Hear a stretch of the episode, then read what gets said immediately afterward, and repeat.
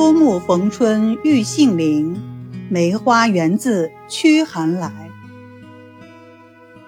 上世纪四十年代，在十里洋场的上海，推拿被人鄙视为小科。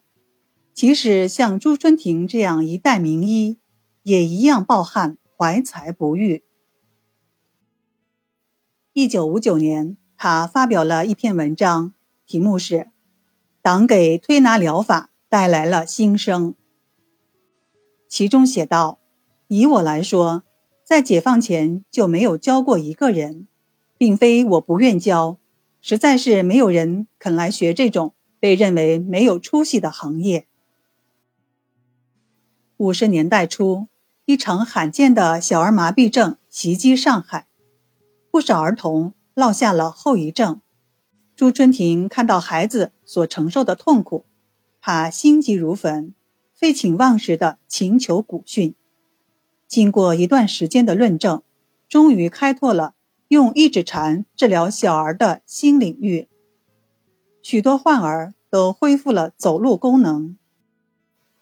朱春婷也获得了“华佗在世”的美誉。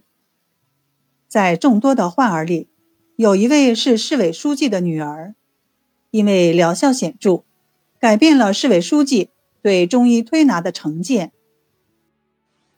一九五六年春，朱春亭告别了悬壶三十年的私人诊所，经市委书记推荐，受聘于上海华东医院，并在这里组建了全市第一个中医推拿科。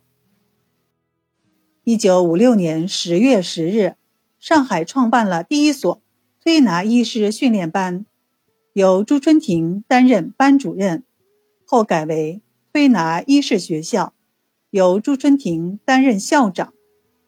一九五九年附属于上海中医学院。推拿学科终于枯木逢春，觅着新机。有推拿神手之称的朱春婷多次应召赴中南海，为刘少奇、宋庆龄、董必武、陈毅、刘伯承等领导人治病，同时。还为各国首脑和国外知名人士治病。一九五七年，朱春亭又一次应召赴中南海，为何香凝副委员长治病。何香凝年老体弱，畏寒怕冷，即使在夏天也要穿丝棉裤。朱春亭诊断其患寒痹，根据中医寒则热治的原则。用一指禅手法进行推治，经过两个多月的悉心治疗，何香凝迅速康复。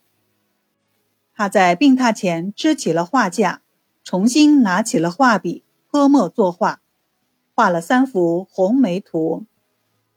朱春婷挑了一幅后，何香凝大笑：“朱大夫眼力真好，将我画的最好的一幅选中了。”于是。老人当场挥毫题字，上款是“春庭大夫纪念”，落款是“香凝画于北京病榻中”。他告诉朱春亭，另两幅红梅图，准备分别送给周总理和陈毅元帅。